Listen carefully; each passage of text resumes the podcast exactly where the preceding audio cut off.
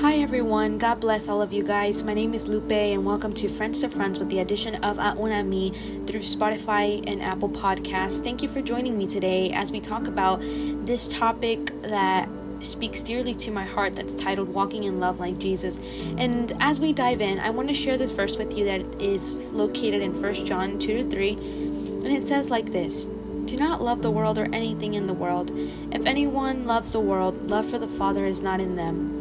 For everything in the world, the lust of the flesh, the lust of the eyes, and the pride of life, comes not from the Father, but from the world.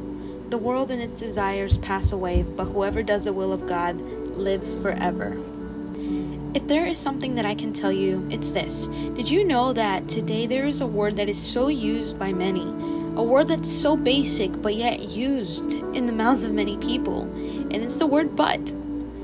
So, why do you think this word is so commonly used? Even children within the early stages of their life use this word, teenagers, adolescents, young adults, even the elderly. Now, if I ask you, when was the last time that you used this word? With what purpose did you use it?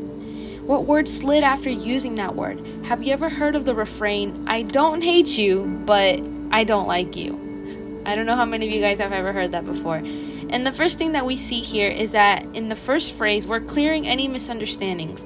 Once the inserted word but follows by the next statement, then it cancels out what was stated before. Many times, in that same way, there are many of us who feel desolate or deserted. While trying to embrace different forms of optimism, there are many people who inside feel like they're trapped. Many seek to escape from things that are hurting them and affecting their way of life and don't know how. And that's when but is used. When you think that you're not good enough, but. When you say, I know what I'm doing is wrong, but. When you say, but, what will people think about me if I change? But if I don't do this, then what will be left of me? Let's self reflect for a minute. What are you doing that is refraining you from Christ?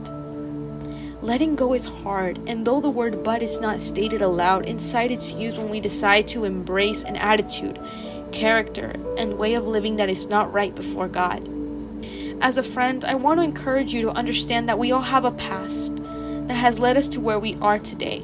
You know exactly what your past and history is like Yet the word but shouldn't be keeping you from seeing the grace and glory of a Father who longs to be with you, and with arms stretched wide, He is there to embrace you.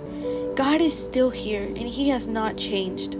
Hebrews 13 8 says, Jesus Christ is the same yesterday, today, and forever.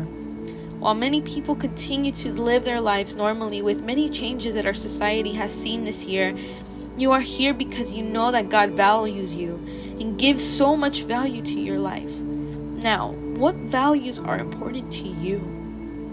If your actions don't reflect the world's values, then you're in the perfect time to accept Jesus.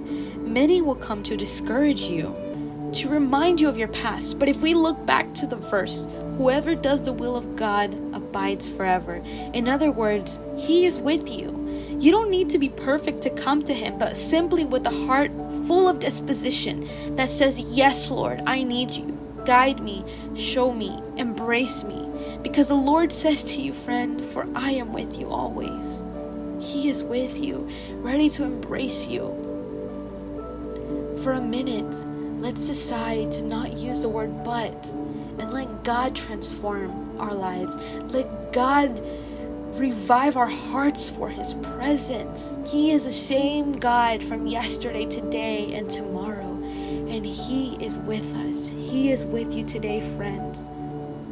God bless you.